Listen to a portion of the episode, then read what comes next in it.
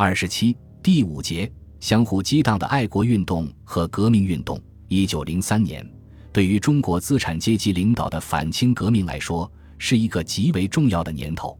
在这一年里，充满了惊心动魄而又归奇壮观的事件。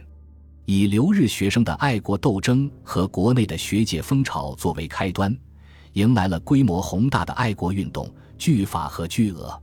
东京的军国民教育会和上海三位一体的中国教育会、爱国学社和苏报成为运动的指导中心。他们努力推动运动向革命的方向发展。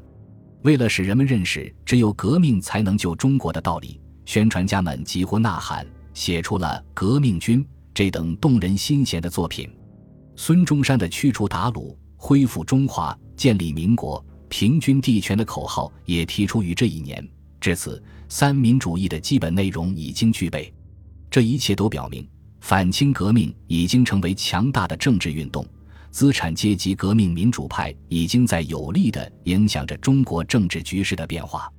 清朝统治者虽然发动了像苏报案这样大规模的镇压，但是已无法扭转这种局面。